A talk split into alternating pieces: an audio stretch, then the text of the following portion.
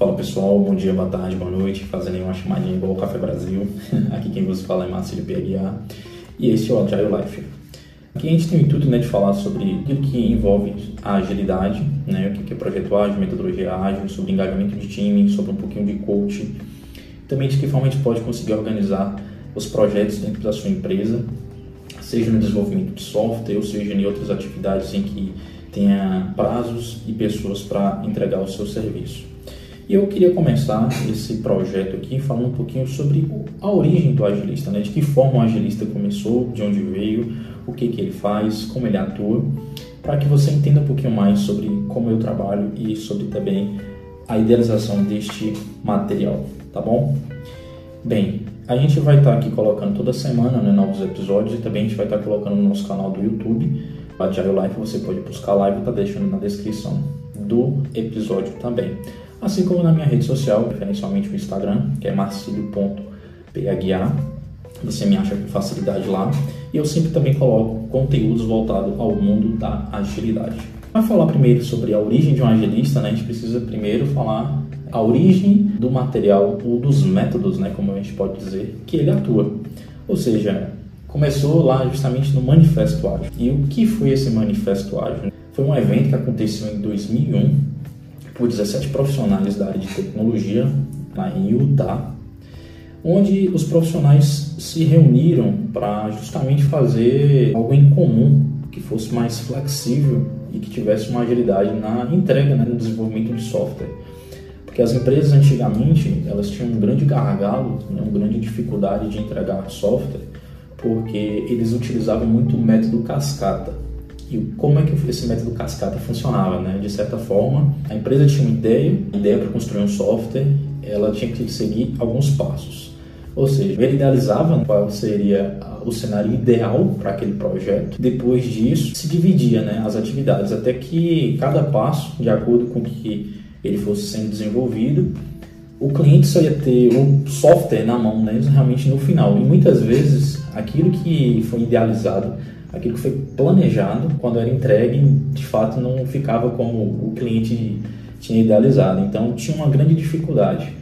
E aí esses profissionais, né, dentre eles grandes autores aí, como Robert C. Martin, o Jeff Chandler, que é o criador aí, co-criador do Scrum, eles, junto com outros 15 profissionais, se reuniram justamente para discutir isso, né? Um, encontrar um método que ficasse mais fácil de todo mundo gerenciar e que eles pudessem também engajar os seus times e validar junto com o cliente de forma mais rápida, para justamente não perder tanto tempo, perder dinheiro também, porque de certa forma você levar 3, 4 anos para desenvolver um, um, grande software, que no final das contas, quando ele é entregue, ele não tem um resultado satisfatório para o cliente. Então aquilo, além de ser frustrante para quem recebe o serviço, também se tornou um pouco frustrante para quem desenvolve, porque ficou muito perdido durante o tempo. Né? Então, assim, foi necessário encontrar pontos em comum para que justamente esses profissionais né, com grande experiência na área de desenvolvimento de software, de gerenciamento de projeto, pensamento em ensaio de construir uma ferramenta que se tornasse mais rápido. E o Scrum, né, o Jeff na época também mais ou menos nesse, nesse período, ele foi muito ágil, muito eficaz e muito robusto, né, porque o Scrum ele pregava justamente sobre isso. Para falar um pouquinho sobre o material dele, mas ele tem esse livro aqui, né, com a arte de fazer o dobro do trabalho na metade do tempo. E ele também criou o guia Scrum, né, o guia prático, o PSM, né, para quem não sabe o que é PSM, é profissional Scrum Master.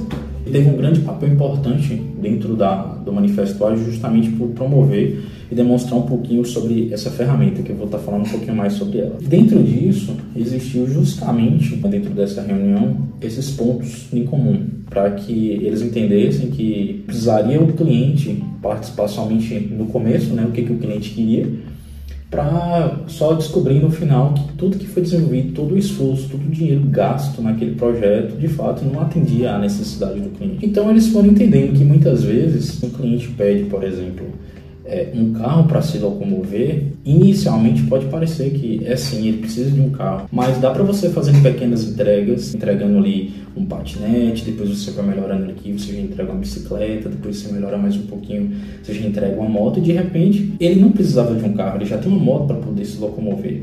Então esses profissionais eles foram discutindo isso justamente para poder facilitar né, o andamento e o desenvolvimento de software em questão. E aí surgiu justamente o manifesto ágil, foi algo muito assim difícil também de certa forma de pegar dentro da organização, justamente pelo fato de que nem todo mundo ainda estava aceitando, mas por ter referências de nomes tão fortes, né, igual o pessoal que participou dessa reunião, fez com que as pessoas olhassem de forma diferente lá e achassem assim, poxa, se são esses caras, se são os feras que estão falando e eles em comum acordo encontraram meios que facilitassem isso, eu acredito que vai valer a pena a gente investir o nosso tempo, o nosso projeto e dar uma oportunidade, que era muito difícil na época porque realmente era muito custoso. Bem, e aí a gente pode entender um pouquinho mais sobre a questão também de dificuldades de se implantar metodologias ágeis dentro de uma organização. Porque um agilista, de certa forma, ele é um papel dentro da agilidade mas é papel dele fazer com que a agilidade aconteça dentro de uma organização dentro de um projeto, né? seja ele para equipes ou seja ele pessoal. E a maior dificuldade, de certa forma, é a questão do mindset, né? o pensamento, porque você chegar dentro de uma cultura de uma empresa muito é, tradicional, provavelmente usava é, o método cascata, era muito difícil de você chegar e falar assim, poxa, a gente vai mudar, tudo que a gente está fazendo está errado, não é assim. E tem as pessoas que já estavam acostumadas a trabalhar daquela forma, né? Então, de certa forma, mudou muito essa questão da cultura. Então, foi uma barreira muito grande que as empresas maiores tiveram que encontrar e tiveram que atuar justamente na mudança de mindset do pensamento do funcionário para mostrar para eles que seria importante ter uma metodologia ali fosse mais próxima do funcionário, mais próxima da equipe, que todo mundo se juntaria para poder desenvolver algo em comum, não ficar algo muito espaçoso, muito solto, e talvez sem uma visão né, de planejamento final, que era o que realmente aconteceu. A importância de ter uma oportunidade de um tempo de incubação foi algo muito importante. É mais um outro papel que o agilista tem dentro de uma organização, de um projeto, é porque muitas vezes começa mas a empresa não tem a paciência de entender que aquilo precisa ter um período, precisa ter uma incubação, precisa passar por uma, por uma validação primeiro. Porque se você está introduzindo algo novo, uma metodologia nova, conceitos novos, pessoas novas ali, então assim, as pessoas vão ter os seus papéis algo totalmente diferente do método tradicional, onde as pessoas tinham a autonomia de achar assim, aí ah, eu vou fazer determinada coisa, eu dou conta disso e ponto. E muitas vezes não funciona, porque você não vai ter o apoio de outro colega, você não vai ter apoio de outro setor, você não vai ter o retorno mais rápido do cliente, né? um feedback mais contínuo. Então, isso, de certa forma, aprendeu muito esse conceito. Então, assim, foi uma das dificuldades que a agilidade é, enfrentou durante a sua implantação do Manifesto Ágil, e o agilista justamente surgiu para fazer esse papel, né, de, de como cultivar o pensamento ágil dentro da gestão de projetos das organizações, assim como também dentro do time, né, de forma como ele poderia engajar e obter resultados satisfatórios dentro de cada profissional.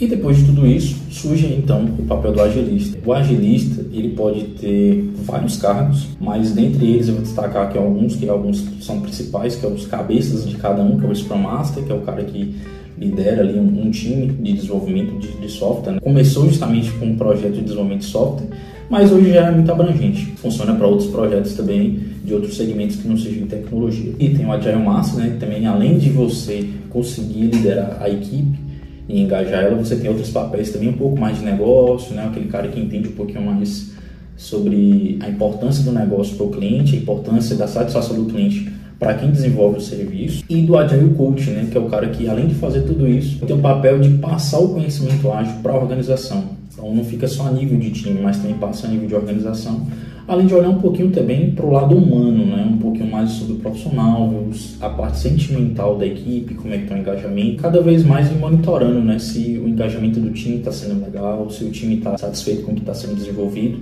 e seguir algumas cerimônias e práticas que ao longo deste material né, que eu estou desenvolvendo agora do Agile Life, eu vou estar tá contando para vocês sobre cerimônias, sobre as práticas. O agilista ele tem justamente essa visão, né, aquela visão mais estratégica de entender de que forma a equipe pode obter resultados melhores, mais satisfatórios e ajudar o cliente a desenvolver uma solução que seja rápida, robusta e precisa. Né? Por isso que a gente fala do, da agilidade. O termo agilidade surge justamente daí. Bem, esse foi o primeiro episódio. Tá? Eu gostaria de estar convidando vocês a conhecer um pouquinho do meu trabalho também no meu Instagram, chama marcilio.paguiar, e também acompanhar o canal do YouTube, que é o Agile Life. Eu vou estar deixando todas as referências dos materiais aqui na, na descrição desse episódio, assim como também deste podcast, desse material. Agradeço pelo seu tempo, agradeço pela sua atenção e continue acompanhando que vai ter muitas novidades aqui para que você entenda os papéis de fato de um agilista dentro de uma organização para te ajudar também a desenvolver os seus projetos, tirar do papel todos aqueles sonhos que você sempre almejou alcançar, mas não sabia como organizar suas ideias para executá-las. Forte abraço.